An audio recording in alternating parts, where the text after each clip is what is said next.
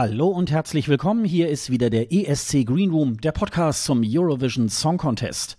Mein Name ist Sascha Gottschalk und ich sitze wieder in meinem kleinen, aber feinen Podcaststudio in Pinneberg bei Hamburg. Und mir wieder zugeschaltet ist die geschätzte Kollegin Sonja Riegel. Hallo Sonja, grüß dich. Hallo Sascha. Wir sind bereits in der letzten Folge unseres Songchecks. Diesmal die zweite Hälfte des zweiten Semifinals. Und äh, ja, wir haben uns schon über so manchen Song in den letzten Wochen gebeugt. Und ähm, das äh, werden wir jetzt nochmal komplettieren, indem wir noch mal die restlichen Songs äh, behandeln. Und wir gucken uns heute den Big Five-Teilnehmer Deutschland an. Und yeah. ähm, ja, da freuen wir uns schon drauf. Und dann ist ja auch schon bald der ESC. Sascha, darf ich dich was fragen vorher? Ja, gerne. War dein Favorit schon dabei in den ersten drei Folgen? Ja. Okay, meiner nämlich noch nicht.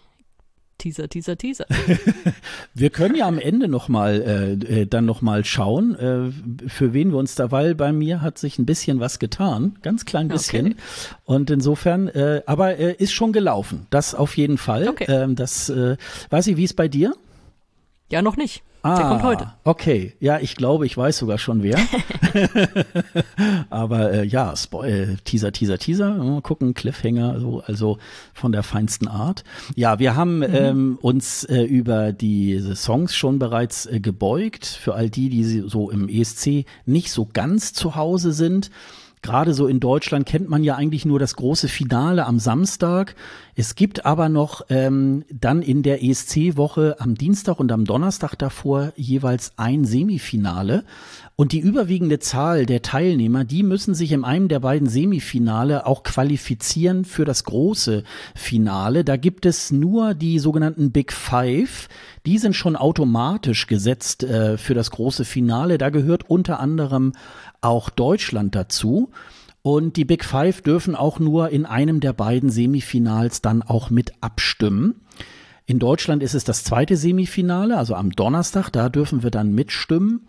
Und ähm, ja, für all die, die jetzt dann so denken, ah, wir machen das jetzt wie so eine Radiosendung, das geht leider bei uns nicht weil es da mit der GEMA und mit Rechten und so weiter so Probleme gibt. Also wir können leider auch hier keine Musik anspielen, aber wir haben natürlich zu jeder Folge dann auch die Show Notes, die dann verlinken auf das YouTube-Video des jeweiligen Songs. Da könnt ihr euch entweder im Vorwege jetzt schon mal die Songs alle in einem Rutsch irgendwie mal anhören oder ihr hört sie euch an, dann hört ihr euch an, was wir zu sagen haben und dann geht's weiter mit dem nächsten Titel. Ähm, oder aber ihr seid solche Nerds, dass ihr das sowieso schon längst wisst und äh, ihr braucht die Songs gar nicht mehr zu hören, weil ihr im Grunde genommen schon die Gitarre einfach nehmen müsst und ihr könnt schon gleich jeden einzelnen Song aus dem Stehgreif auch schon anspielen und auch ansingen und äh, da ist es also kein Problem. Problem. Das also, wie gesagt, erstmal so ein bisschen der kleine Disclaimer. Äh, organisatorisch haben wir das ja so gemacht, dass ähm, jeweils ich die erste Hälfte äh, äh, die Songs einmal porträtiere und die zweite Hälfte macht immer Sonja. Und das bedeutet, dass äh, heute wieder Sonja durch die Sendung führt. Und diesmal ist äh, Sonja mit den Porträts dran. Und dann würde ich sagen, Sonja, Feuer frei. Wollen wir anfangen? Gleich mit, mit meinem ersten Song hier auf der Liste. Dann äh, fangen wir mal mit Irland an, würde ich sagen. Und zwar haben wir da Brooke mit That's Rich. Sie heißt komplett Brooke Scullion, ist 23 Jahre alt, kommt aus Nordirland und war 2020 in der Castingshow, in welcher natürlich? The Voice. ich glaube, immer wenn wir The Voice sagen, hier, dann Schnaps und wir werden am Ende von jeder Songcheck-Folge hackedicht. ja, stimmt. Sind irgendwie alle immer von The Voice. Also sie hat bei The Voice UK mitgemacht und ist am Ende Dritte geworden. Ist nach eigener Aussage ein sehr großer ESC-Fan. Pluspunkt auf jeden Fall. Und äh, hat auch erzählt, dass äh, Sängerin Blondie ein gro eine große Inspiration für That's Rich war. Sie hat den irischen Vorentscheid gewonnen in der Late Late Show. Der war relativ lieblos, würde sagen, äh, den thematisieren wir lieber nicht und sagen stattdessen, was wir vom Song halten, Sascha. Ja, ich habe mir diese, wie heißt die Late Late Show irgendwie ja angeschaut und ähm, wir regen uns ja schon des Öfteren mal gerne auch ähm, über den deutschen Vorentscheid irgendwie auch auf, ähm, in, in weiten Teilen auch zurecht. Aber wenn man mal was richtig Liebloses sehen will, dann muss man nach Irland schauen und das war schon irgendwie so ein bisschen äh, ja eher so der Standard eines Lokalsenders und ich glaube selbst der würde das irgendwie halt besser machen. Der Song von äh, Brew kam so ein bisschen, ja, sehr komisch rüber, also auch nicht besonders gut gesungen, aber ich glaube, das war so ein bisschen die ganze, das ganze Setting, die, die Technik und so weiter. Mittlerweile muss ich ganz ehrlich sagen, ähm, das, äh, äh, das gehört vielleicht auch in dieses Bullshit-Bingo. Irgendwie äh, muss ich sagen, das habe ich mir schön gehört. Und äh, den Song äh, kann man sich eigentlich auch ganz gut anhören. Also ähm, ich äh, finde, äh, vom von der Late Late Show bis ähm, es gibt ja so diverse, es gibt ja diese, da gab, gibt's ja jetzt diese sogenannte House Party auf dem äh, YouTube-Kanal von Eurovision äh, TV. Äh, die gibt's jetzt immer jeden, jeden Freitag bis zum ESC. Ähm, da war Brooke auch jetzt dabei. Ähm, die ist da auch mit so einem kleinen, mit so einem Beitrag aufgetreten, also mit ihrem That's Rich. Und da muss ich sagen, das, das kam ähm, unterhaltend rüber und ich ähm, fand das eigentlich ganz gut. Äh, irländische Beiträge sind ja, äh, nee, nicht irländische, sondern irische Beiträge sind ja immer äh, so ein bisschen, ja, okay, ist äh, auch irgendwie vor 20 Jahren wäre das mal gut gewesen. Aber ich muss sagen, ähm, ich finde, ich finde den, ich finde den Song, ich finde ihn ordentlich. Ich, ich, ich mag den eigentlich.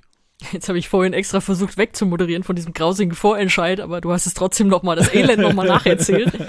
ähm, ja, äh, es stimmt, aber bei mir ist ja auch ein bisschen gewachsen, muss ich gestehen. Also äh, nach diesem Vorentscheid haben wir uns ja wirklich gesagt, so, oh, ey, wie kann man denn so wenig Lust auf den ESC haben? Und bei Irland ist es ja immer noch so, ey, die hatten echt große Jahre, gerade so dann in den 90ern noch. Äh, aber was ist davon geblieben?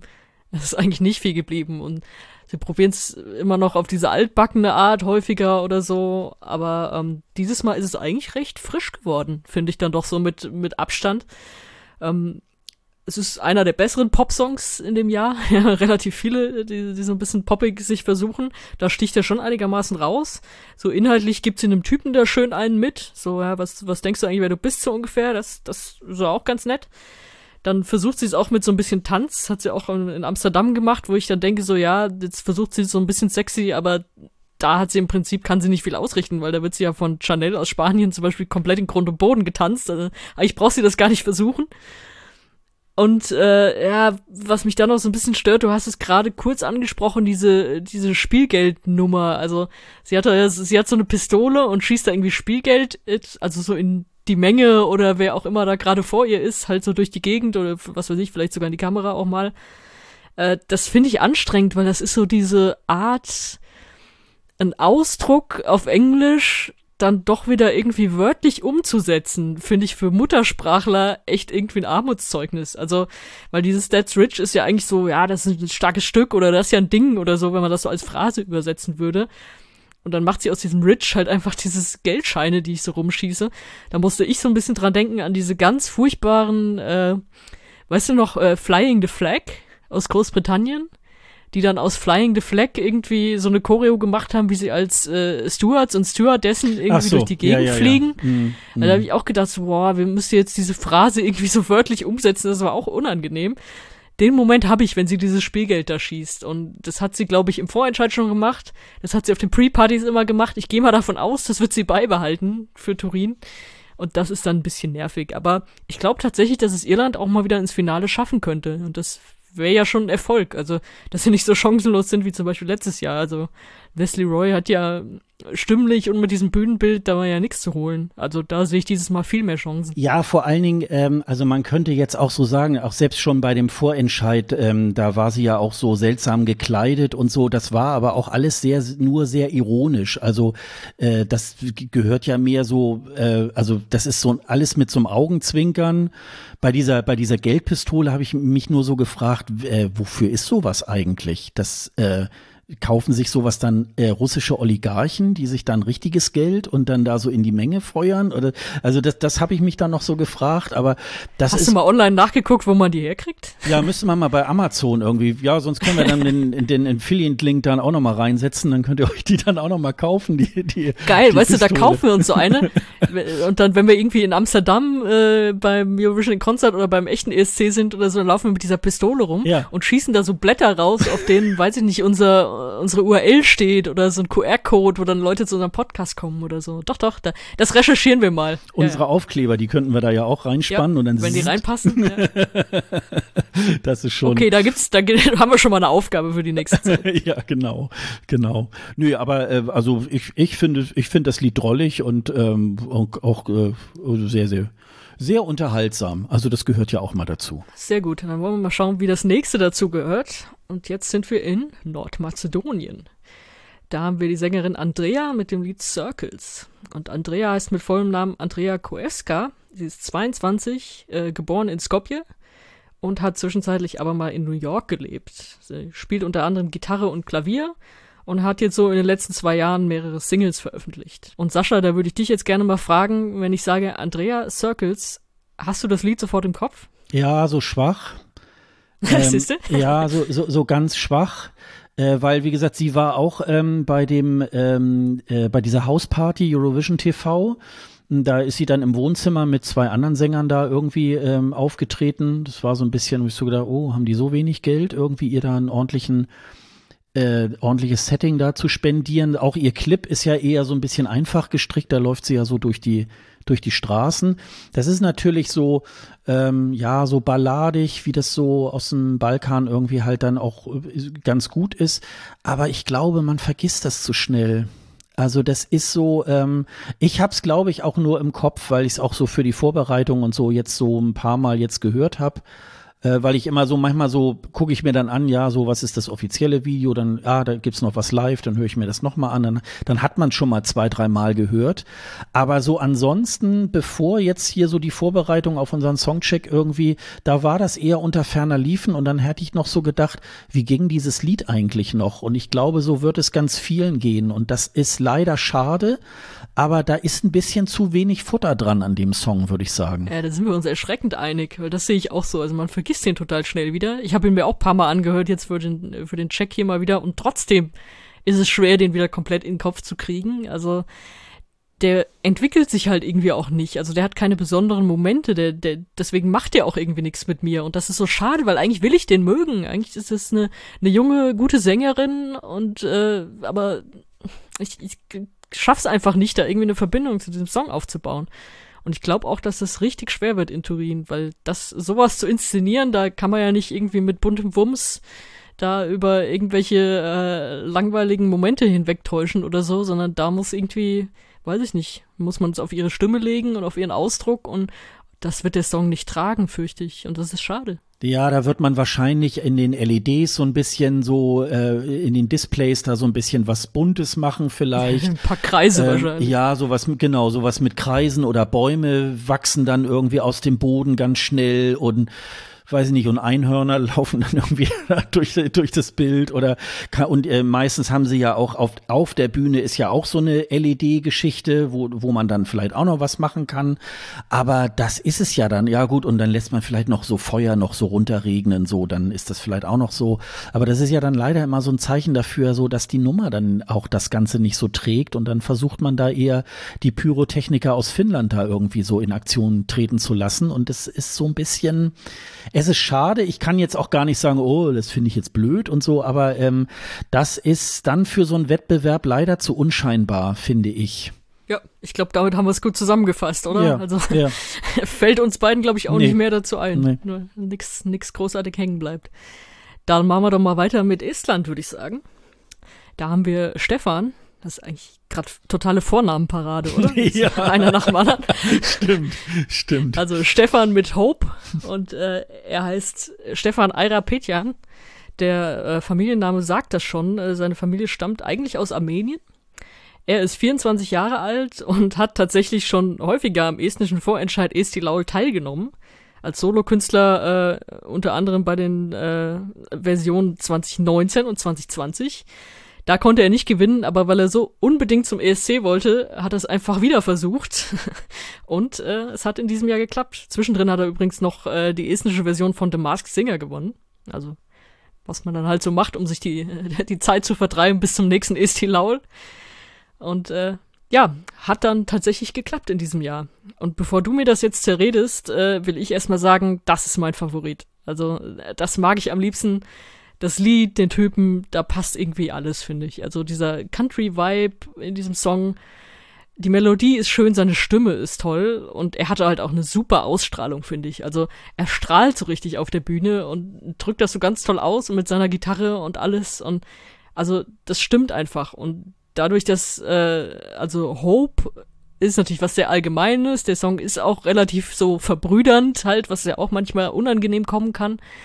In dem Fall finde ich es überhaupt nicht unangenehm und es hat jetzt halt natürlich auch eine neue Bedeutung, also durch die aktuelle Lage. Und die wertet diesen Song an sich nochmal auf. Also die gibt ihm noch irgendwie eine, eine größere Bedeutung, finde ich. Und also, wenn er das rüberbringen kann in Turin, dann ist das eigentlich safe im Finale und auch da irgendwie kann es relativ weit nach oben gehen, denke ich.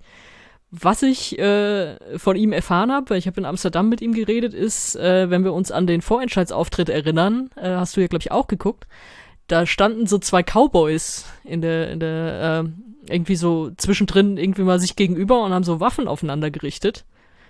Und da wollte ich ihn fragen, wird's das auch in Turin geben oder was, was soll das darstellen? Und hat er gleich von sich aus gesagt, ähm, ich kann schon mal sagen, es wird keine Cowboys geben, ich werde allein auf der Bühne stehen und es wird mehr Bewegung geben. Also er, er wird ein bisschen mehr äh, sich auf der Bühne bewegen, wahrscheinlich dann auch mit Gitarre. Also war es auch in Amsterdam, da ist er auch von rechts nach links gerannt und irgendwie alle angestrahlt. So wird's dann vermutlich ähnlich in Turin. Aber diese Cowboy-Szene äh, ist jetzt nicht mehr angemessen äh, mit allem, was da in der Ukraine passiert oder so, dass man sagt, hier, wir haben jetzt Waffen auf der Bühne und äh, tun so, als würden wir uns jetzt gegenseitig erschießen oder also zumindest bedrohen mit Waffen.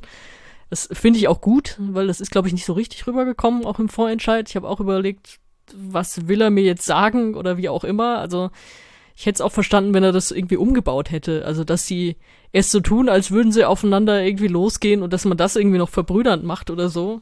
Hätte man sich auch was überlegen können, aber nee, er wird alleine da stehen. Und ich glaube, er wird das allein auch tragen, allein durch seine Stimme und seine Ausstrahlung. Und ich hoffe, da gibt's genug Nahaufnahmen und so und dass man das auch richtig gescheit sehen kann, dass es transportiert wird. Und jetzt bitte zerrede mir das nicht. Ja, die, äh, also die, äh, das mit den Cowboys, das kann ich auch tatsächlich nachvollziehen. Irgendwie, ähm, das, äh, das ist natürlich, eigentlich ist das äh, schlüssig ähm, für diesen Song weil das ja so so bisschen so äh, Western, Italo-Western-mäßig so rüberkommt und so, aber in der heutigen Zeit jetzt mit der äh, Ukraine äh, Ukraine-Geschichte ist das äh, überhaupt nicht machbar. Das finde ich auch vollkommen in Ordnung. Ähm, ja, man kann ja, das hat's ja auch schon gegeben, ne, dass er, äh, dass er vielleicht so mit der Gitarre anfängt irgendwie, dann ist irgendwie ähm, äh, Kamera auf die Totale, dann nimmt ihm irgendein Stagehand dann irgendwie halt die Gitarre ab und dann läuft er eben halt ohne Gitarre und mit Mikro irgendwie durch die Gegend und äh, feuert vielleicht so das Publikum mit an und so weiter. Ähm, also das kann ich mir schon, glaube ich, ganz gut vorstellen. Er ist, glaube ich, auch so ein, er ist so ein Künstler, der kann das auch, glaube ich, tragen. Also ähm, ich war mir am Anfang nicht ganz so sicher, weil wie gesagt, ich habe ihn äh, in den Vorentscheiden, wo er schon mal angetreten war, eigentlich äh, die die Songs ganz ganz gerne gesehen. Jetzt im Nachhinein muss ich mal sagen, wahrscheinlich hat er jetzt auch erst mit diesem Song auch gewonnen, weil das, ähm, es ist, ähm, ich will jetzt nicht dieses böse Wort radiotauglich sagen, aber es ist ähm, sehr, sehr hitverdächtig. Ähm, also es ist so etwas wie, das hat man schon mal irgendwo gehört und trotzdem ist es etwas, was man sich gerne anhört. Also ich äh, muss auch sagen, der wird ja auch eigentlich sehr hoch favorisiert. Und mittlerweile muss ich sagen, und das auch zu Recht. Also ähm, ich kann, ähm, meine Nummer eins ist es jetzt nicht unbedingt, aber ich kann es sehr gut verstehen, wenn man das äh, wirklich sehr hoch äh, im Ranking macht. Und ähm, ich muss auch sagen, gegenüber seinem Vorgänger aus dem letzten Jahr ist das wirklich ein großer. Und den davor. Und den davor und, und wie auch immer. Und Estland hat so äh, jetzt die letzten drei, vier Jahre schon ordentliche Durststrecken gehabt. Also die haben ja mal so im Mitte der, der Zehnerjahre ganz gute Sachen und auch gute Vorentscheide gemacht. Und ich glaube, jetzt mittlerweile haben sie sich da auch äh, beim SD Laul auch wirklich ähm, für, äh, für das beste Lied auch und für den besten Künstler da auch entschieden. Ich weiß gar nicht, ich glaube, in Amsterdam hat er doch, glaube ich, auf der Bühne auch noch ordentlich äh, äh, Stimmung gemacht. So, ich, habe da ja, irgendwas ja. Äh, auch so in, in Ausschnitten, da haben ja noch diverse Leute auch Insta-Stories auch dann dazu gemacht. Und ähm, ich glaube, das ist auch so ein Live-Künstler, der, der, der macht da auch, glaube ich, da was draus. Und ich glaube, dass das werden die, die Menschen in der, in der Halle, die werden das, glaube ich, abfeiern. Also das, äh, das glaube ich auch. Ich habe da gar nicht jetzt so, ich habe, ähm, ich weiß so, am Anfang habe ich damit noch so ein bisschen so gehadert und so weiter. Das muss man manchmal so auch im Lichte dessen sehen, so was, wie sieht der ähm, Jahrgang insgesamt aus? Und ich, ähm, ich habe ganz am Anfang habe ich noch so gesagt, so ja, das erste und zweite Semifinale ist für mich dieses Jahr so ein bisschen gleich. Ich muss sagen, dieses jetzt mittlerweile muss ich sagen, das erste Semi ist für mich ein bisschen stärker. Und jetzt in diesem zweiten Semifinale ist äh, Stefan einer der, ähm, die da auch glaub, also die werden, der wird super sicher, glaube ich, ins Finale kommen. Das glaube ich schon, weil das, das ist eine runde Nummer und ähm, das also da kann man, da kann man gar nichts äh, jetzt so wahnsinnig Schlechtes irgendwie halt dazu sagen. Außer wenn man jetzt sagt so, ja, Country und Western und so, das, äh, das, das äh, äh, mag ich nicht. Äh, ja, kann ja sein irgendwie, dann, dann ist es sicher, aber so finde ich vollkommen in Ordnung und ich kann das verstehen, wenn es dein Favorit ist. Oh, heute ist wieder so ein Tag, an dem wir uns einig sind. Das ist ja furchtbar.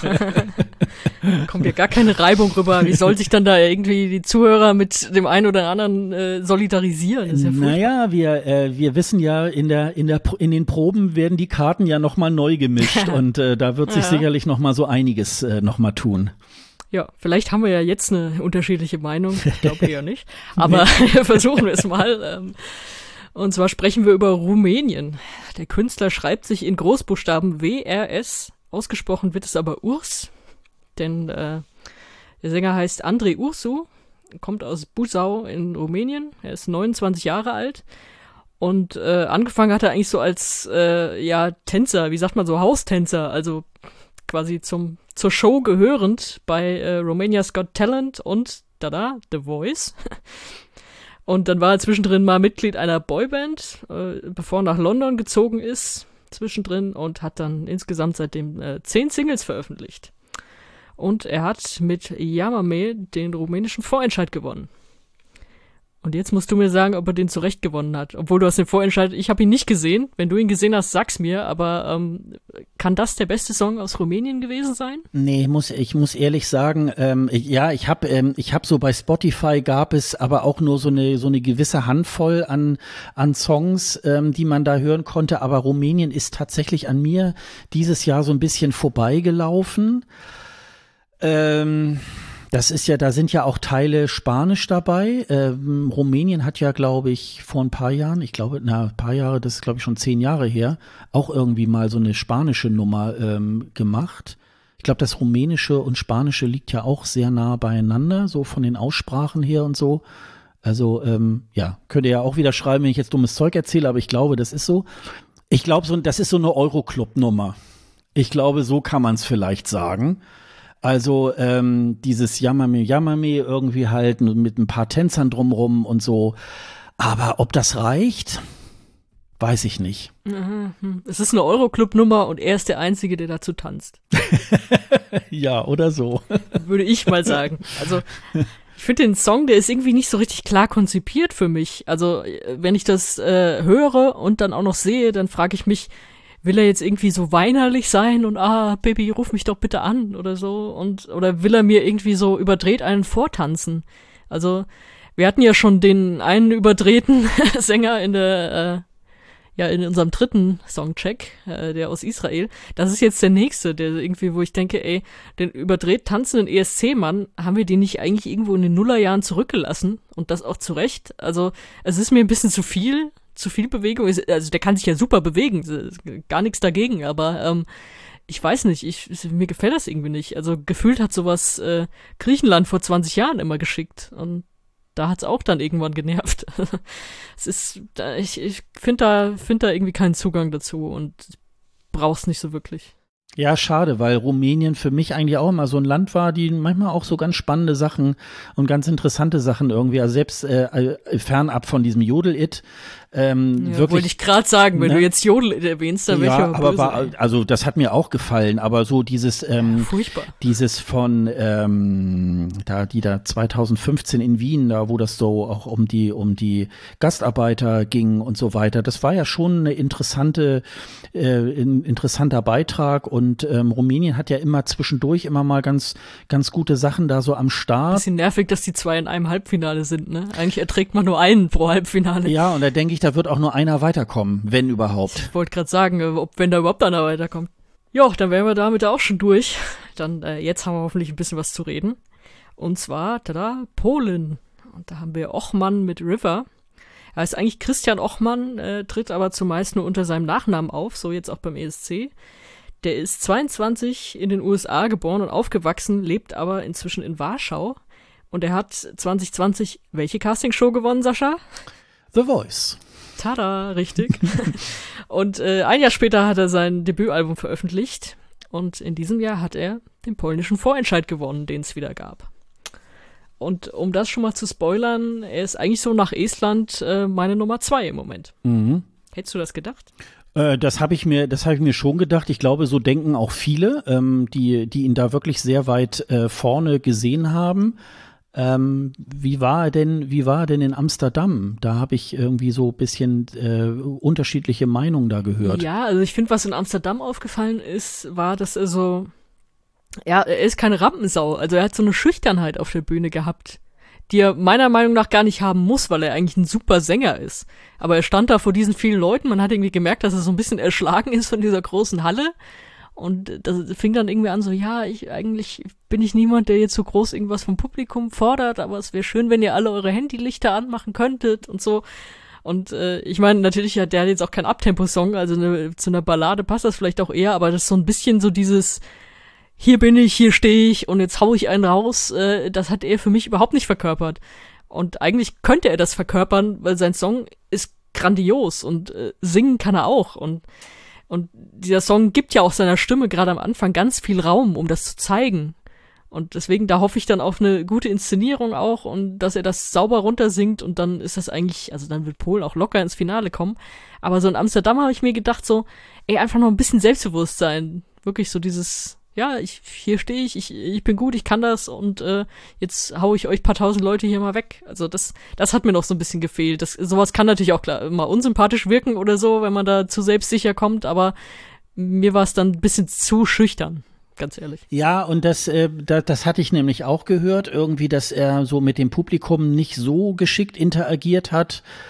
Ja, nun ist es natürlich so, beim ESC ähm, musst du ja nicht, nicht zwingend mit dem Publikum interagieren, weil da hast du ja auch sehr, äh, sehr viel, sehr viel mehr Arbeit mit der, mit der Kamera, da musst du mal da reinschauen, dann umkreist dich irgendwie Steadicam und äh, da musst du dann ja auch irgendwie ein bisschen agieren und dann ist das Publikum, ich will nicht sagen äh, Nebensache, aber das ist dann nicht so entscheidend.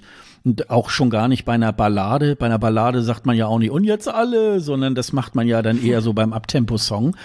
Ähm, ich bin mir nicht so, also äh, ihn würde ich so ein bisschen eher vergleichen mit Sheldon Riley aus, aus Australien und der hat, finde ich, für mich äh, wesentlich mehr Präsenz äh, auf der Bühne als jetzt der Ochmann. Und da bin ich mal gespannt, ob das nicht sozusagen eher so ein, so ein starker Minuspunkt für ihn wird. Ähm, ich glaube aber schon, dass er auch ins Finale kommt. Wie er sich dann schlagen wird, da bin ich mir nicht so ganz sicher. Aber die Stimme, äh, das muss man auf jeden Fall sagen, die ist einmalig. Also äh, das ist ja ähm, wirklich ähm, ganz, ganz erstaunlich. Ähm, und deswegen hat er auch wahrscheinlich den polnischen Vorentscheid auch gewonnen. In den letzten Jahren haben die Polen ja eigentlich, finde ich, auch immer ganz gute Sänger auch geschickt. Mir fällt jetzt gerade die Sängerin von 2020 nicht ein, die sie dann ja dann nicht mehr aktiviert haben. Alicia. Die hat ja auch äh, eine richtig gute Stimme gehabt. Die hätte ich mir eigentlich 2021 da auch wieder gewünscht. Aber da haben sie jetzt mittlerweile, finde ich, ein ganz gutes Händchen irgendwie bekommen. Und insofern, ähm, ja, schauen wir mal. Aber ich, äh, wie gesagt, in dieser Dauerplaylist habe ich ja schon mal erzählt, die ich dann immer so vom laufenden Jahrgang höre und nicht skippe irgendwie, äh, das verbiete ich mir ja dann immer selber. Diese drei Minuten höre ich sehr gerne. Also da ist so ein bisschen, da ist das dann wirklich ähm, äh, ein schöner Song. Ich mag ja gerne so balladige Sachen irgendwie, wenn sie stimmig sind und das ist sie für mich. Auf jeden Fall. Ja, da können wir uns schon wieder die Hand geben und sagen, guck mal hier, sehen wir wieder ähnlich. Na gut, vielleicht die nächste Ballade. Die kommt aus Montenegro. Und da hätten wir Fladana mit Breathe. Fladana äh, Vucinic heißt sie, kommt aus Podgorica in Montenegro. Sie ist 35 Jahre alt und hat Journalismus studiert. Finde ich gut.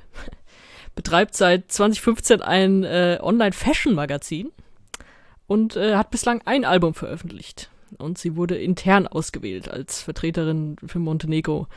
Und zum Song muss man auch noch so ein bisschen was erklären, glaube ich. Das ist eigentlich immer schon mal ein schlechtes Zeichen, wenn man viel erklären muss, aber in, in dem Fall ist es wirklich wichtig. Denn äh, Breathe geht äh, eigentlich so um Corona. Also sie widmet es allen, äh, die mit Corona zu tun hatten und oder da auch irgendwie äh, Leute verloren haben oder wie auch immer. Und das ist, weil ihre Mutter zum Beispiel an Corona gestorben ist. Und ich finde, genau das macht diesen Song krass emotional und irgendwie auch total heftig. Also, dass sie dann die große Bühne für sowas nutzt, äh, ist krass, aber ich finde es auch super wichtig. Und es ist auch so, es hat tatsächlich viel Anklage drin. Also so nothing will feel the same und ganz oft kommt das Wort unforgivable und so. Also sie haut da richtig drauf und das, ich finde das krass emotionalisierend und äh, es gibt ja nun nicht wenige Leute, die sich da wahrscheinlich reinfinden können und irgendwen verloren haben oder große gesundheitliche Nachteile durch Corona erlitten haben und ja, und sie singt darüber und ich, ich finde es krass. Also ich weiß nicht, ob das wirkt beim ESC, keine Ahnung, aber ähm, ja, also wenn ich drüber nachdenke, haut's mich total um. Ja, ja, also ich, Dich ich nicht.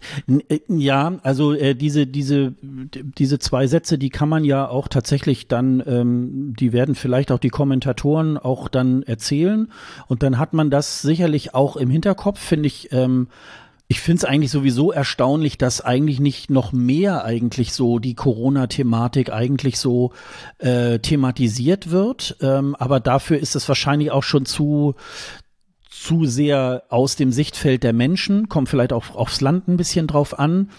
Aber ich muss sagen, das ähm, ist eigentlich so, so eine ähnliche Geschichte wie Nordmazedonien. Ähm, ich glaube, dass äh, der Beitrag, der wird es trotzdem schwer haben, weil auch hier ist es äh, wieder eine Ballade von einer äh, sicherlich ähm, guten Sängerin, die ähm, das auch sicherlich auch live wirklich auch bringen wird.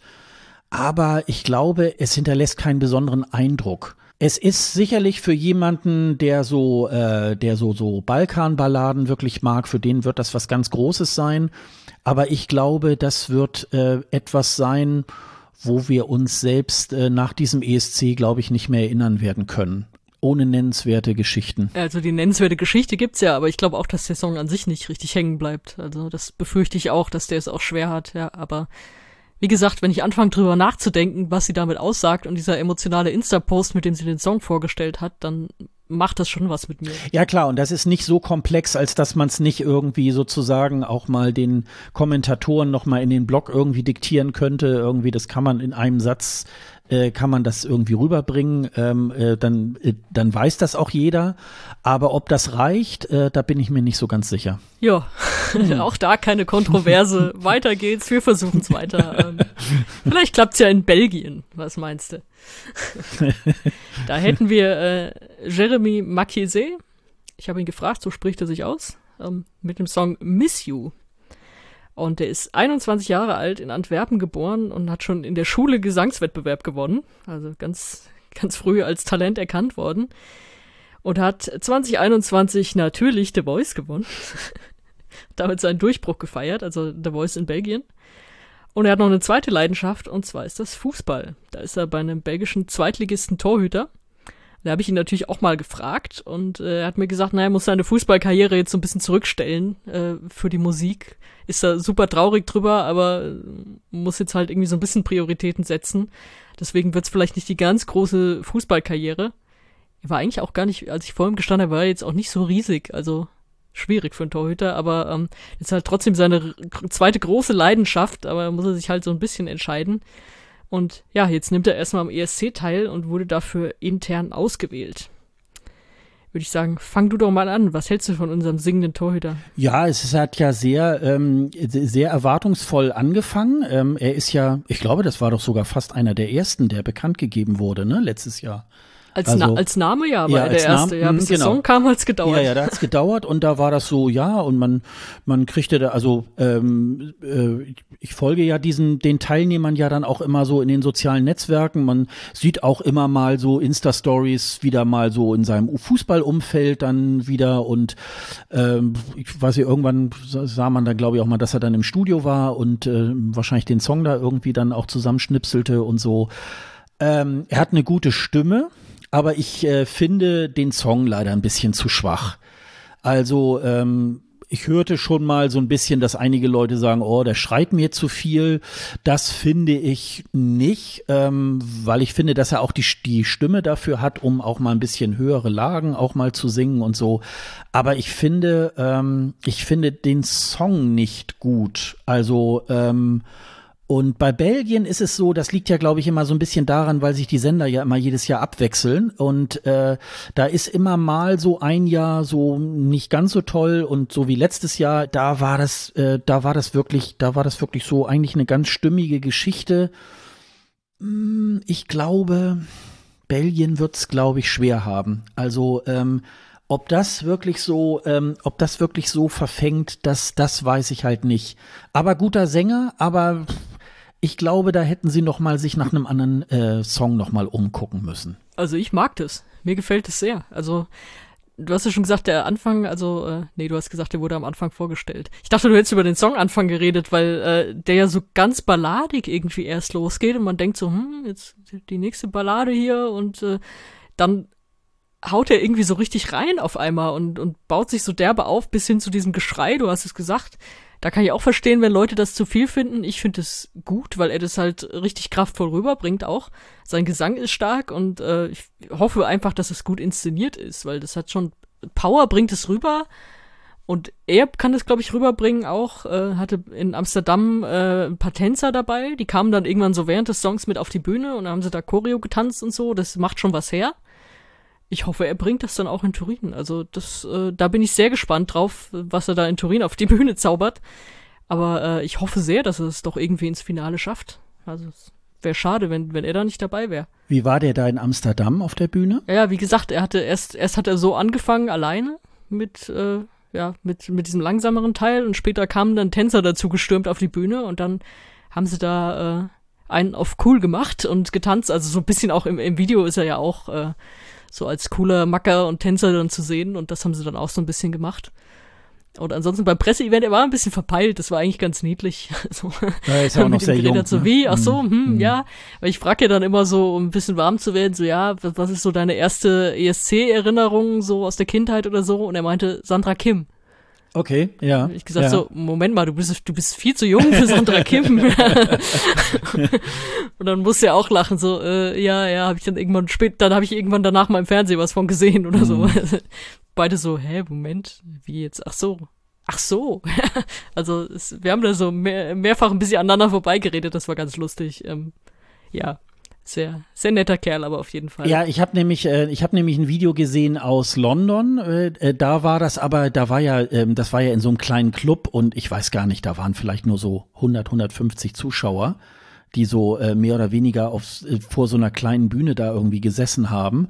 Und da war das so ein bisschen verloren, ähm, war da irgendwie, also man konnte sehen, dass er, dass er ein guter Sänger ist, aber irgendwie hat es dann mit dem, mit dem Song auch nicht so ganz gezündet. Deswegen frage ich nochmal wegen, wegen Amsterdam, wie er da irgendwie halt war. Ja, aber spätestens also, mit Tänzern ist er halt nicht mehr verloren. Ja, ja, ja. Also das muss man, wie gesagt, dann glaube ich mal äh, tatsächlich abwarten, was die da machen. Vielleicht lässt sich auch die belgische Delegation nicht sofort auch in die Karten schauen und man muss ja auch nicht sein ganzes Pulver gleich in den Pre-Shows auch schon gleich verschießen lassen. Insofern ähm, kann man da mal irgendwie halt abwarten. Aber ähm, ich glaube, dass es schwierig wird. Ich weiß es nicht so genau. Ach, Schnüff.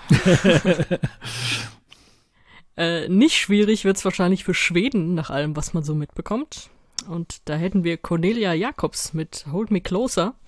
Sie heißt mit vollem Namen Anna Cornelia Jakobsdotter Samuelsson, ist 30 Jahre alt, in Stockholm aufgewachsen und äh, war zwischendrin mal Mitglied einer Band, Love Generation hießen die.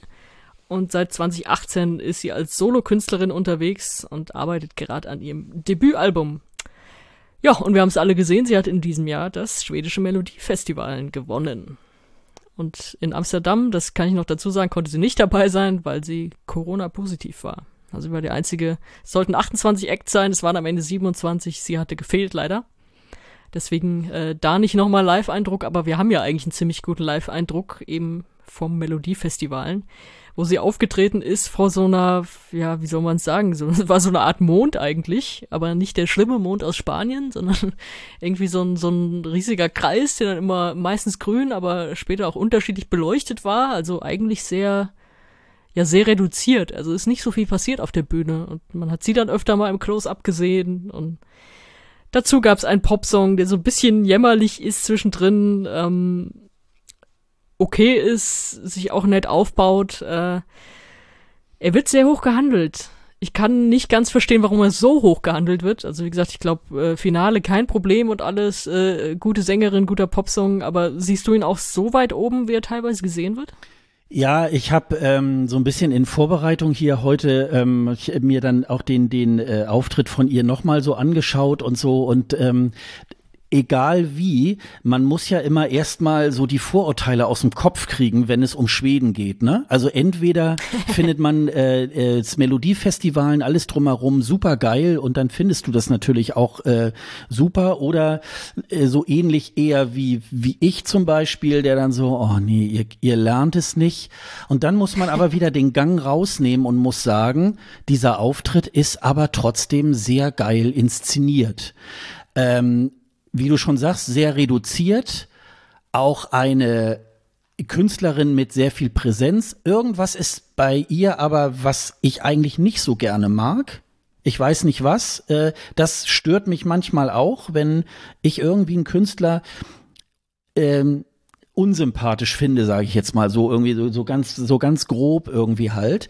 Und trotzdem muss man äh, tatsächlich sagen, das ist, ähm, die haben ja, so bei Melodiefestivalen ist ja jeder Act sozusagen ja schon so inszeniert, als würde er dann auch gleich auf die ESC-Bühne gesetzt werden können. Und das machen die Schweden natürlich ähm, hervorragend. Ich glaube, sie sind sehr weit oben, weil sie Schweden sind da muss man, glaube ich, da muss man auch sagen, ja, das liegt halt daran, dass die Schweden auch jahrelang auch an diesem Image auch hart gearbeitet haben. Das muss man auch mal sagen. Und dann kriegen die Schweden eben halt auch Vorschusslorbeeren, wenn man sich dann mal diese Eurovision Odds irgendwie anguckt, diese Wetten.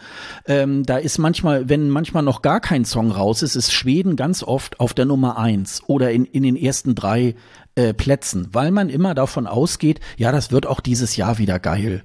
So, und ähm, ich glaube, ähm, da kann man fast nichts dazu sagen. Und auf der anderen Seite ist wieder die Abteilung schön gehört. Am Ende muss man sagen, ja, das ist ja auch, äh, das ist ja auch ein sehr gefühlvoller Song. Äh, hier bei dieser äh, Eurovision House Party, da kann man sie sehen, da sitzt sie angeblich bei sich irgendwie im Garten mit einem äh, Keyboarder und singt dieses Lied so äh, eingemummelt in einer in einer Downjacke irgendwie und ähm, das äh, macht sie auch wieder zu einem ganz besonderen Ereignis.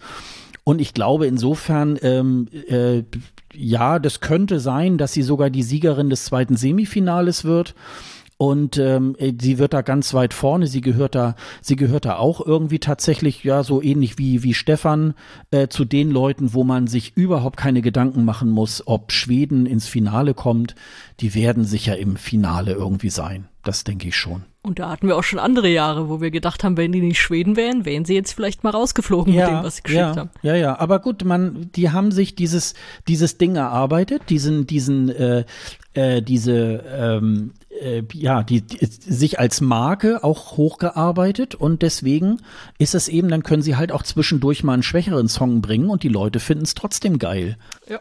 Aber das ist, das ist kein schwächerer Song. Aber du siehst es nicht so, oder? Nee, ich, also, mir für irgendwas, das, das gewisse Etwas fehlt mir dann, schon. Also, es ist ein guter Popsong, gute Sängerin und äh, es ist nicht überinszeniert, das ist schon alles gut. Ähm, ja, irg irgendwas daran kriegt mich nicht endgültig. Aber ich, ich finde es auch völlig okay. Also ich äh, wundere mich nur, warum das so hoch gehandelt wird. Also irgendwas müssen die Leute ja darin sehen, was ich vielleicht noch nicht sehe. Vielleicht wird's mir doch auffallen. Mal sehen. Das reichen wir nach. Das reichen ja, wir genau. nach. hey, jetzt sind wir schon beim letzten Teilnehmer im zweiten Semifinale. Einmal nach Tschechien bitte. Da hätten wir Vi Adomi mit Lights Off. Das ist ein Trio Und die Sängerin ist Dominika Haskova aus Tschechien und ihre zwei Mitmusiker kommen aus Norwegen, Benjamin Rekstad und Kasper Hartlestad. Die haben sich alle kennengelernt in Großbritannien, wo sie auf einer Musikhochschule waren und haben da auch die Band gegründet. Bislang sechs Singles, sechs Singles, sechs Singles veröffentlicht. die Zunge wird jetzt echt schwer am Ende dieser Folge. Und äh, ja, machen so Elektropop. Und das in all ihren Songs bisher und natürlich auf ihrem ESC-Song auch. Und sie haben sich durchgesetzt, ja, es war eine Art Online-Vorentscheid, muss man sagen. Also es gab keine Fernsehshow oder so, es wurden äh, sechs Acts vorgestellt mit ihren Songs und dann wurde abgestimmt. Und zwar von, ja, einer Jury, äh, vom internationalen Publikum und vom tschechischen Publikum. Ja, und da sind sie dann als Sieger hervorgegangen. Bin ich immer noch ein bisschen grollig, aber okay, gut. Kommt halt vor, dass man andere Favoriten hat. Ja, was ich aber sympathisch finde an der Band, sie haben schon Pläne für nach dem ESC, da wollen sie nämlich auf Clubtour gehen und auf Festivals spielen. Und das klingt für mich sehr nach Band und nicht mhm. äh, ein Eurovision Act und das war's schon wieder. Also das, das ist dann gut. So, jetzt äh, erzähl mir endlich mal, warum ich das gut finden soll. Ja, ich wollte gerade sagen, das war, glaube ich, deine erste Enttäuschung der ESC-Saison 22, ne? Ja, es mhm. sind zum Glück nicht viele weitere gekommen, muss man mhm. sagen. Aber da war ich schon echt down. Ja, da dachte ich, das geht einfach weiter vom Jahr davor. Ja, also ich, ich, ich muss ehrlich sagen, ähm, als ich diese zur Auswahl stehenden Songs gesehen, da war ich auch eigentlich bei We Are Dormy. Also muss ich sagen, ähm, das ist ein gängiger Groove, das ist ja so, so Elektro-Pop. Ähm, das kann ja manchmal auch, ähm, wenn es nicht gut gemacht ist, äh, billig rüberkommen. Und dies Ding ist halt so, das ist dann ähm, ja, äh, so, so zum, zum Ausklang, sage ich jetzt nochmal, nochmal irgendwie ein Song, der ein bisschen nach vorne geht, nachdem wir dann irgendwie äh, Cornelia dann jammern gehört haben, kommt jetzt nochmal dann Tschechien und macht dann nochmal so ein bisschen Party auf der, auf der Bühne, bevor es dann irgendwie halt in das Voting irgendwie halt geht. Und ähm, ich fand, als die dann gewählt wurden, habe ich so gedacht, ja, auch die ESC-Saison, die startet eigentlich ganz gut.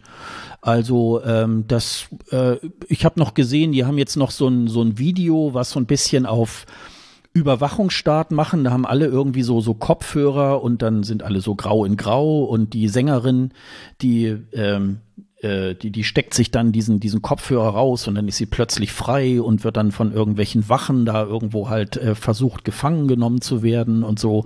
Und dann, aber es hat dann nachher hinterher ein, ein Happy End. Und ähm, ja, und das, äh, also das, das, das macht Spaß und das, ähm, ich, ich finde ja, ich finde ja, solche Sachen müssen auch unbedingt dabei sein. Ob ich dich da jetzt so wirklich davon überzeuge, ähm, das weiß ich nicht. Aber ähm, Tschechien hat so in den letzten Jahren da eigentlich immer ganz gute Griffe äh, gehabt. Und das haben sie, glaube ich, mit der Band jetzt auch wieder ähm, getroffen, finde ich. Findest du nicht? nee, finde ich nicht. Da hätte Judy sein müssen, einfach, weil es einfach der viel bessere und spannendere Song war. Also ja, Lights Off ist für mich einfach, bleibt trotzdem irgendwie Fahrstuhlmusik.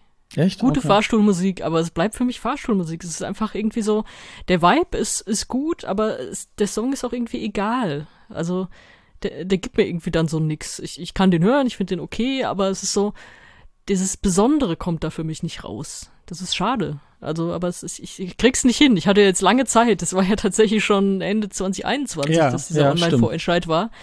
Aber ich, ich krieg's mir nicht richtig schön gehört. Und sie hatten bei den Pre-Partys, glaube ich, auch äh, die größten technischen Probleme, wenn ich mich so erinnere. Also ich glaube, die okay. Aufnahme aus Barcelona war auch schon, dass es irgendwie nicht so richtig lief. Und in Amsterdam haben sie eigentlich den halben Auftritt damit verbracht, dass die ganze Band in Richtung Techniker am Bühnenrand irgendwie äh, gestikulierte. Und ich glaube, hm. sie hatte sich da nicht gehört im In-Ear oder so. Also ja, ja. entsprechend war es dann auch einfach nicht gut. Und jetzt fehlt halt so ein bisschen die Einschätzung, wie können die das dann auch live machen. Ja, es gab diese Live-Videos, die sie ja auch für den Vorentscheid dann eingereicht haben. Also gab es ja Studio-Version und Live, aber wie wird's dann am Ende in Turin sein? Keine Ahnung. Bei den Pre-Partys waren sie jetzt nicht so dolle.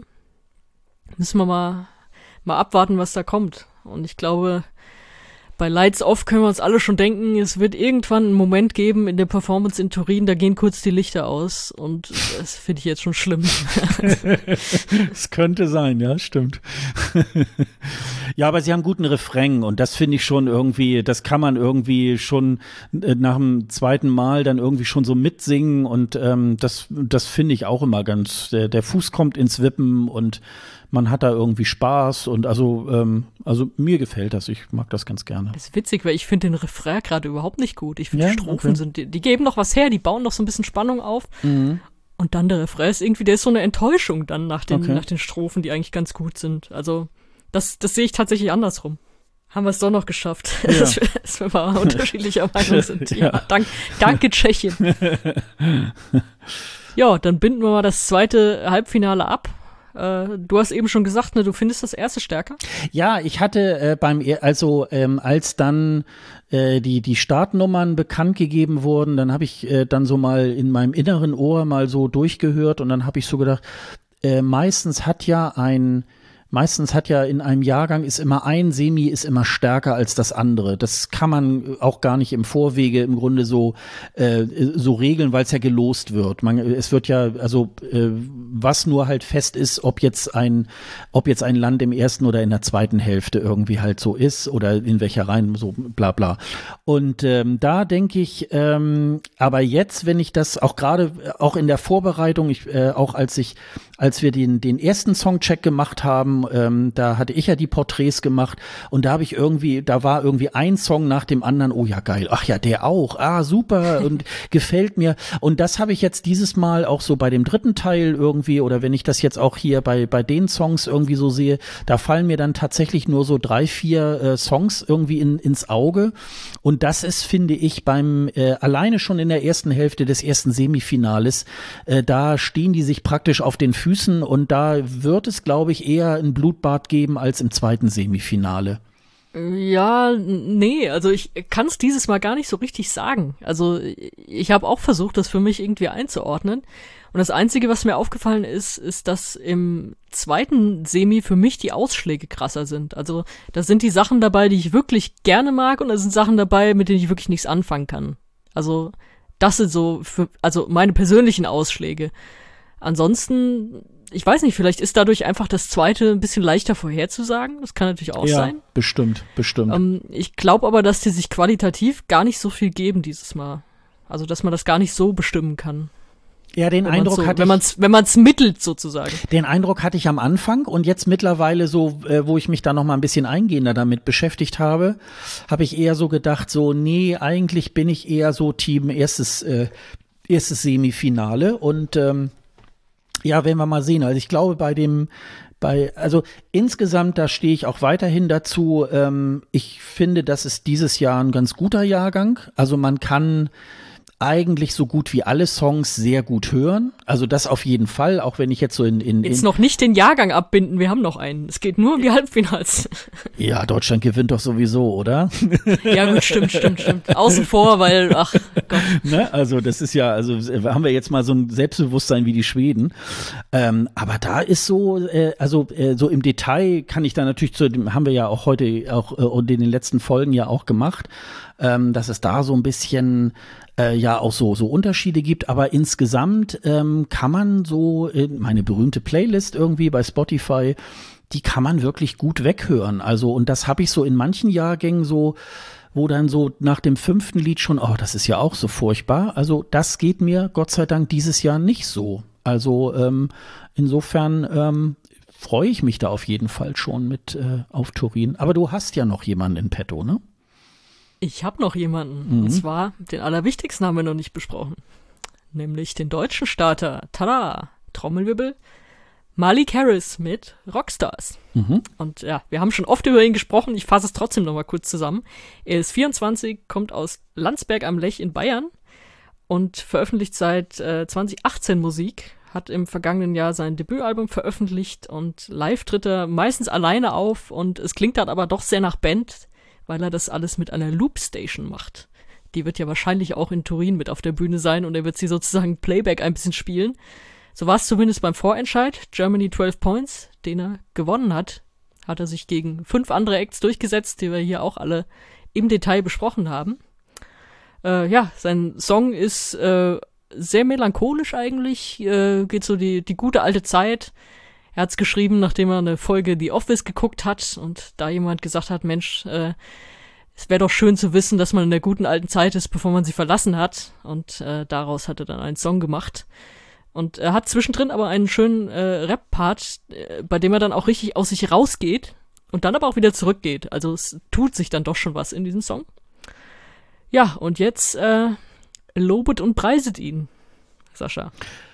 Ja, also erstmal, äh, ähm, ich, ich finde das ein, ich finde es einen guten, guten Beitrag äh, dieses Jahr ähm, bei allem, was wir ja auch, wir haben ja noch eine Sonderfolge auch zu dem Vorentscheid gemacht, da haben wir ja auch so so einiges vom Leder gezogen und haben uns da ja aber auch eher im Grunde darauf committed, dass wir eigentlich nur das Konzept der Show und so weiter eher so so ähm, äh, unterirdisch gefunden haben. Das hatte eigentlich dann nicht so wirklich was mit dem äh, mit den Songs oder mit auch jetzt mit dem Siegerteam Titel des deutschen Vorentscheids irgendwie zu tun. Ähm, Malik ist ein äh, ist der der ist ein dufter Kü äh, Kumpel kann man fast sagen und äh, ich glaube, dass der uns auch in Turin gut vertreten wird. Man kann jetzt nicht unbedingt sagen, ah, wir werden das Ding irgendwie gewinnen. Ähm, natürlich äh, fährt man da auch hin, weil man das Ding dann irgendwie auch gewinnen will. Ich glaube aber, dass er auf jeden Fall auch wieder Boden gewinnen wird für für auch die Nachfolger nachfolgenden deutschen Beiträge. Und ich hoffe, dass wir da nochmal ein, eine, eine Schippe ein bisschen mehr drauf, drauflegen. Ähm, aber ich wünsche ihm alles Gute. Natürlich würde ich mich auch freuen, wenn Deutschland gewinnen würde. Ich halte es aber für unwahrscheinlich, das muss man ehrlich sagen. Ähm, und es ist aber ein Beitrag, für den wir uns nicht schämen müssen. Sehe ich eigentlich genauso. Also es ist ein, äh, ich, ich mag den Song ich finde den Aufbau schön, ich finde die Message schön. Ist die Frage, ob man sowas, äh, ja, größtenteils Trauriges wirklich hören will oder nicht. Aber ähm, ich finde es super gemacht, super umgesetzt, diese Idee, die er da mit diesem Office-Zitat hatte. Ähm, ja, er stellt halt auf der Bühne auch gut was dar. Also man merkt, dass er einfach dieser Live-Künstler ist. Also das ist jetzt nicht einer, den, den man mal eben auf die Bühne gestellt hat, äh, nachdem er irgendwo, weiß ich nicht, eine Fernsehshow gewonnen hat, sondern diese Auftritte, ich habe ihn ja auch schon vor ein paar Jahren in einem Club gesehen und so, das ist einfach sein Ding. Und das, man merkt ihm das an, dass ihm die Bühne einfach nicht fremd ist und dass ihm, weiß ich nicht, vor Publikum zu spielen auch nicht fremd ist und so. Und das ist ja schon mal gut. Und das, wir wissen auch alle, das wird keine so atemlose Performance wie im vergangenen Jahr, hm. wo man dachte, ja, der ist Musical-Darsteller, der macht das schon. Und dann hörte man eigentlich nur die ganze Zeit atmen im Mikro. Also das, da traue ich ihm auch mehr zu. Und ja, mein, eigentlich nur mein Problem ist, versteht man, was man, was er mit dem Looper auf der Bühne macht. Weil das hatte ich beim Vorentscheid so ein bisschen das Problem, wenn er da anfängt, so äh, kurz auf den Keys rumzudrücken und dann noch kurz irgendwie Drums einzuspielen und damit simuliert er ja das, was er eigentlich live macht. Also, dass er das kurz für die Loopstation einspielt und dann kann er ja von, von dieser Loopstation das immer wieder abspielen und dann klingt das wie Bandsound. Und da er das auf der Bühne immer macht, wenn er live spielt, äh, wollte er das beim Vorentscheid so machen und wird das wahrscheinlich auch in Turin machen, ist die Frage, kapiert man das beim Zugucken? Da würde ich noch so ein Fragezeichen dran machen. Aber ansonsten denke ich, wird er da super rüberkommen. Äh, er ist ein richtig cooler Typ und auch, dass er gesagt hat, ey, ich will alle Pre-Partys mitmachen und so, auf geht's und ich habe da richtig Lust und er hatte jetzt auch als Musiker natürlich zwei Jahre lang fast gar nichts und jetzt geht's wieder richtig los und man merkt ihm an, dass es einfach Freude macht. Ich finde, er ist ein super Vertreter. Und ich freue mich auch so richtig, dass ich nicht wie letztes Jahr mir so einen abbrechen muss, um irgendwie noch was Positives zu finden, sondern dass ich diesmal einfach ehrlich sagen kann und dass ich auch äh, denke, also der wird da nicht mit null Punkten oder so rausgehen. Also das in dem Fall wäre es frech, ja. Also es gibt ja auch so null Punkte, die einfach mhm. unverdient und frech sind, wenn ich zum Beispiel an Niederlande letztes Jahr denke, ja, der da ja. die null Punkte vom Publikum bekommen hat. Da würde auch keiner sagen, äh, der war schlecht oder er hat's verkackt, sondern es war einfach, also dem keine Punkte zu geben, war eine Frechheit. So. Das wäre es in dem Fall auch. Also der wird uns da nicht blamieren und das, das wird alles richtig sein. Und äh, ja, ich freue mich darauf, ihn da auch so ein bisschen zu begleiten, was er so in Turin schafft. Ja, ich wollte gerade gucken, bei der Hausparty, da war er ja auch und da hat er das mit dieser Loopstation auch gemacht. Ich weiß noch nicht mehr ja, genau. Er hat glaube ich, sogar erklärt vorher. Ja, ja und äh, das war aber nicht Rockstars, ne? Da hat er irgendwas anderes, äh, glaube nee, ich. Say äh, the Name hatte. Ah ja, genau. Und ja. äh, das hat er ganz gut dadurch ja auch gezeigt, was er da macht. Ich glaube, dass nur ähm, bei diesem Halbplayback bei beim ESC ist das eigentlich ein bisschen sinnlos. Deswegen das ähm, Aber er möchte natürlich, glaube ich, so ein bisschen diese, ähm, dass er eben halt auch ein Live-Musiker ist und so dadurch auch darstellen auf der auf der Bühne. Das kann ich irgendwie auch verstehen. Vielleicht, ähm, vielleicht hat er ja zusammen mit dem NDR da auch eine gute Lösung für die Bühne jetzt auch gefunden. So, ähm, aber äh, ja und wie gesagt, das ähm, das muss ich auch sagen. Gut als deutscher ESC-Podcast muss man natürlich auch ein bisschen hinter seinem, äh, hinter dem deutschen Beitrag auch stehen. Ich meine, was heißt muss? Also ähm, letztes Jahr haben wir uns ja da tatsächlich gar nichts. letztes Jahr haben wir ja uns ein bisschen dann auch äh, da wirklich auch auch schwer getan und das wäre jetzt auch ein bisschen unsinnig gewesen, da tatsächlich so zu tun, als hätte Jendrik das Ding dann hätte gewinnen können. Ähm, so und in diesem Jahr glaube ich ähm, könnte das wirklich auch ähm, äh, in den in den mittleren Bereich irgendwo was werden. Aber gucken wir mal irgendwie. Und da ist es halt tatsächlich, ich habe es ja vorhin zu Schweden auch schon gesagt, da ist natürlich auch leider so ein bisschen das schlechte Image, was Deutschland irgendwie so hat. Und ähm, das ist natürlich manchmal auch eine lange, lange Reise, die man da antreten muss, um als Land auch wieder ein bisschen Anerkennung im ESC-Land irgendwie zu bekommen. Und wenn wir das jetzt so ein bisschen mit Malek da so vielleicht wieder so ein bisschen den Grundstein irgendwo halt auch legen, dann wäre das natürlich wirklich eine ganz gute, ganz gute Geschichte. Aber auf jeden Fall, ähm, ja, äh, ne, ich drücke Eigentlich so, wenn du sagst Grundstein. Mh sorry, wenn du sagst Grundstein, da äh, denke ich wieder an Michael Schulte, der den ja eigentlich gelegt hat. Also, da, wenn Malik jetzt direkt danach gekommen wäre, hätte das so weiterführen können, sozusagen. Also, aber weil man dachte so, Michael Schulte, das war jetzt mal wieder ein geiles Ergebnis, vierter Platz, und da kann man jetzt drauf aufbauen. Und dann waren es wieder so zwei äh, ganz schlimme, äh, auf, also auf, was heißt schlimme Auftritte, aber schlimme Ergebnisse eher. Und also da, ich hoffe, dass er wieder, äh, wieder eher in die andere Richtung dann geht. Jetzt diesen Negativtrend so ein bisschen mal zu stoppen wieder. Naja, oder wir haben es ja auch bei Ben Dolic gehabt. Der war dann plötzlich, spielte der auch mal in den ESC-Medien auch mal wirklich eine relevante Rolle. Und äh, ich glaube, bei den Vivi-Bloggern war er dann, glaube ich, sogar auf der Eins irgendwie plötzlich. Und ja, er hat bei der bei dem Auftritt in der äh, Elbphilharmonie nicht so ganz so äh, brilliert. Ach, der ist sowas aber, von nicht repräsentativ dieser Auftritt, das ärgert ja, mich immer noch. Aber Mann. aber es ist äh, es ist schon so, äh, da hätte man auch schon mal ein bisschen wieder dran äh, äh, anknüpfen können und auch so die Art und Weise, wie man dann auch Ben Dolic da hat fallen lassen, das äh, das fand ich äh, das fand ich nicht gut. Ähm, aber schwamm drüber. Man muss dann ja auch ein bisschen nach vorne gucken und ähm, hoffen, dass das mal so in den nächsten Jahren mal wieder ein bisschen, ein bisschen besser wird und das auch mal, ja, ich sag mal, wir Deutschen auch, also wir jetzt so wirklich ganz, ganz kompakt da mal so den, den, den, den ähm, äh, Besen aus dem Arsch kriegen und vielleicht auch mal nicht zu verkopfte äh, Songs irgendwo zu schicken. Das war ja dieses Jahr dann noch dieses Ärgernis mit der Radiotauglichkeit und ja, und also ähm, das, das ist halt irgendwie, also da müssen wir halt auch alle so ein bisschen so, auch ein bisschen mehr so zusammenhalten und nicht so äh, unter dem Motto, ach, ihr hättet aber lieber den schicken müssen, dann wäre das was geworden. Und wenn man den geschickt hätte, hätten andere wieder gesagt, nee, dann hättet ihr aber lieber äh, äh, Band B schicken müssen und so weiter.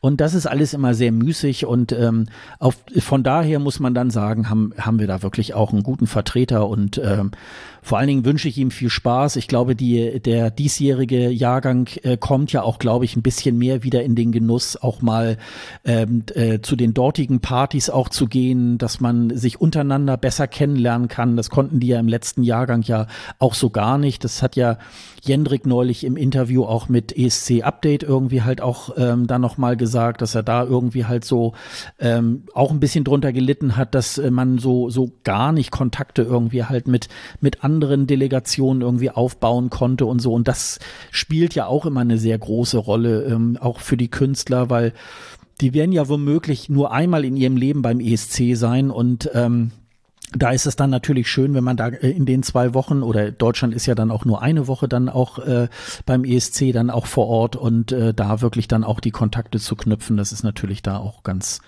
ganz wichtig. Ja. Wenn du sagst, äh, Deutschland soll nicht so einen Stock im Arsch haben, also eigentlich hat man ja letztes Jahr gedacht, das ist der Anti-Stock im Arsch-Beitrag. und es ist auch äh, komplett daneben gegangen. Also ich weiß nicht, so ein busy Stock im Arsch ist wahrscheinlich auch gar nicht so verkehrt.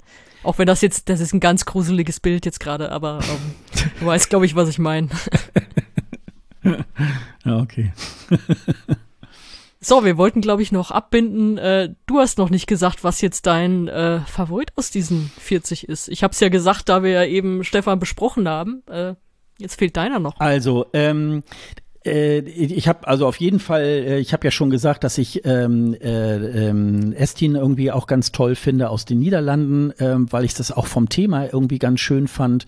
Und ich glaube, in Amsterdam hat sie, glaube ich, ja auch einen ganz guten Auftritt irgendwie auch gehabt und so. Ja. Und äh, aber ich muss sagen, ähm, es wechselt gerade auf Portugal. Ähm, Ui. Ich finde, ähm, ich, ich bin, glaube ich, ein bisschen wieder schockverliebt in Marot. Ich habe da jetzt auch tatsächlich so äh, stalking-mäßig irgendwie bei YouTube sämtliche Videos. Sie hat da so so diverse äh, Remote-Sachen äh, auch gemacht, unter anderem mit Eric Clapton. Da habe ich noch so gedacht, oh, das ist das ist ja auch äh, gar nicht so schlecht. Ist er nicht so ein Schwurbelhannes geworden? Äh, das weiß ich jetzt nicht, aber jedenfalls ist er jedenfalls ist er einfach mal Halbwissen hier rein reinhauen ja, und Popstars also, irgendwie ähm, kaputt machen. Also jedenfalls ist er ein ganz großer und äh, also die Queen hat ihn ja auch mal gefragt bei so einem Empfang, machen Sie schon lange Musik? Ähm, jedenfalls äh, ist das äh, da habe ich noch so gedacht, oh ganz ganz groß. Dann gibt's halt von Saudade Saudade auch so äh, auch so eine so ein so ein, so ein Live Auftritt, das haben sie wohl irgendwo in, in so einem Hinterhof irgendwie, wo es sehr hallig war. Links und rechts so ein paar Männer, die dann die Gitarre spielten und dann hat sie da wieder so ganz viele Frauen, die äh, mit ihr dann zusammen da in, im Chor singen. Aber sie hat auch wirklich, äh, das ist jetzt auch eine neue Nummer von ihr raus. Sie hat ja immer so eine sehr dunklen Timbre. Also lange Rede, kurzer Sinn, aber diese Saudade, Saudade, ähm, das äh, äh, hat sich mir so tatsächlich auch ein bisschen in, ins Herz gespielt. Und wenn ich könnte, würde ich beiden eigentlich die Eins geben. Ähm, und jetzt ist es im Moment, also äh, klar, man, man, also ich bin ja, ich gehöre ja nicht zu den Leuten, die immer gleich, äh, wenn der Jahrgang feststeht, weiß ich schon ganz genau, so bis bis zum Finale, so ist jetzt meine meine Platzierung. Ich habe ja hier auch diese Eurovision App, äh, wo man so ein bisschen die Platzierung selber da ähm, hin und her und da bin ich eigentlich äh, fast täglich am hin und her schieben, wo ich so denke, ach nee, aber und das, da komme ich wieder zurück auf, ist ein guter Jahrgang. Also in diesem Jahr habe ich wirklich auch immer Probleme, ähm, wirklich auch, ähm, ich kriege immer mehr als zehn Platzierungen letztendlich hin, auch gerade bei den Semis, wo ich dann so denke, ja, aber der muss ja auch noch ganz nach vorne, ach nee, dann fällt der ja wieder runter und so. Und also das ist ähm, so, aber auf jeden Fall muss ich sagen, ähm, Portugal liegt nicht so ganz weit vorne, das weiß ich auch. Ähm, aber das ist, glaube ich, mehr was so für, für Liebhaber. Ähm, manchen ist es vielleicht zu schluffig, aber ähm, mir gefällt das, also die beiden, die, äh, die, machen da gerade so, so den Platz. Vielleicht kann ich ja in einer der nächsten Folgen dann mal so sagen, wie es dann wirklich für mich ausgeht irgendwie. Vielleicht bevor ähm, so das äh, erste Semi dann losgeht, dann weiß ich dann vielleicht ganz genau, ähm, äh, für wen ich da, äh, für wen ich da stimme. Aber wie gesagt, ich freue mich auf beide äh, ganz doll und ähm, ja, werden wir mal schauen, wie es dann, wie es dann so ausschaut. Ja, das ist doch schön, mal so Favoriten zu haben, die nicht ganz oben stehen. Ja, ja, so, ja. Erinnert ja, mich ein bisschen an Belgien letztes Jahr. Ja, ich bin, glaube ich, selten jemand, der wirklich so den absoluten Favoriten irgendwie dann auch so äh, auswählt. Also ich habe auch Moneskin letztes Jahr auch ähm, lange, lange überhaupt nicht auf dem Schirm gehabt. So, ähm, also da habe ich dann wirklich auch ganz, ganz andere Beiträge. Und es ist ja immer ein ganz individueller Geschmack und der mündet dann so nachher dann in diese Endwertung, wenn man sich halt am Televoting mitbe mitbeteiligt. Und äh, aber das finde ich, ähm, also ja, aber die beiden Lieder, die, da drehe ich dann auch immer gerne mal so äh, den Lautsprecher nochmal wieder ein bisschen auf. Sehr schön. Ja, dann äh, würde ich mal sagen, alle, die das hier gehört haben, können uns gerne mal schreiben. Entweder irgendwie auf Social Media, wo wir es gepostet haben, oder in den Kommentaren auf unserer Seite bei welchen Songs äh, sie denn laut aufdrehen oder vielleicht auch abdrehen. Weil da, ich glaube, das ist alles sehr kontrovers, auch wenn wir uns jetzt heute einigermaßen einig waren, gibt es da, glaube ich, durchaus auch andere Meinungen zu den Songs und die würden wir natürlich auch ganz gerne hören, wenn ihr sie mit uns teilen wollt. Ja, ansonsten würde ich sagen, wir sind durch mit unseren vier Songtracks, oder? Ja, genau. Jetzt kann Turin eigentlich kommen.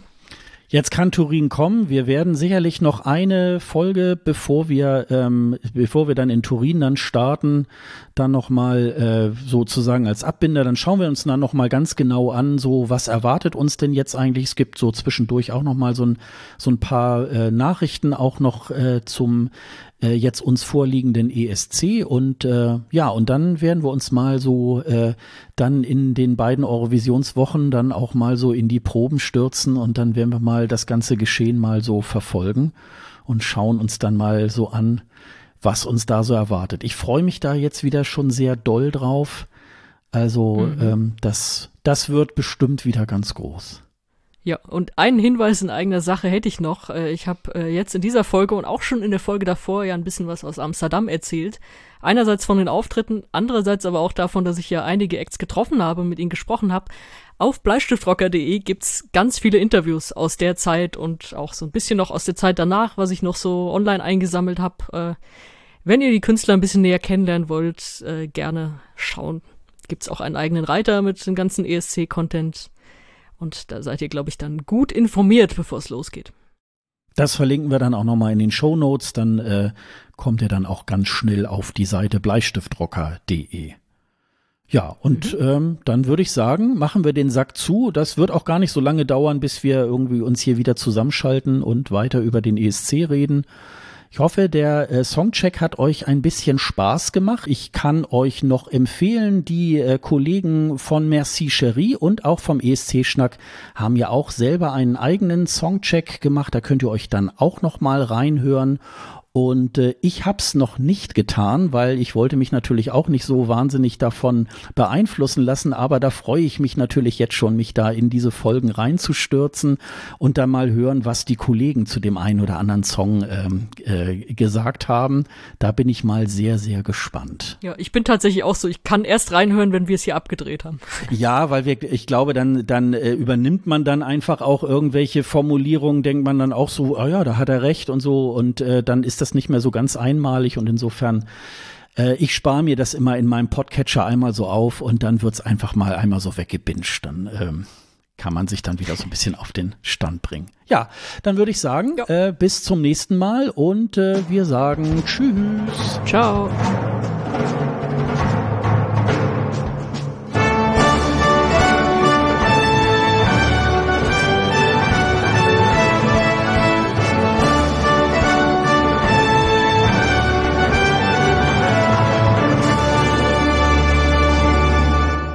Das war der ESC Green Room, der Podcast zum Eurovision Song Contest mit Sonja Riegel und Sascha Gottschalk.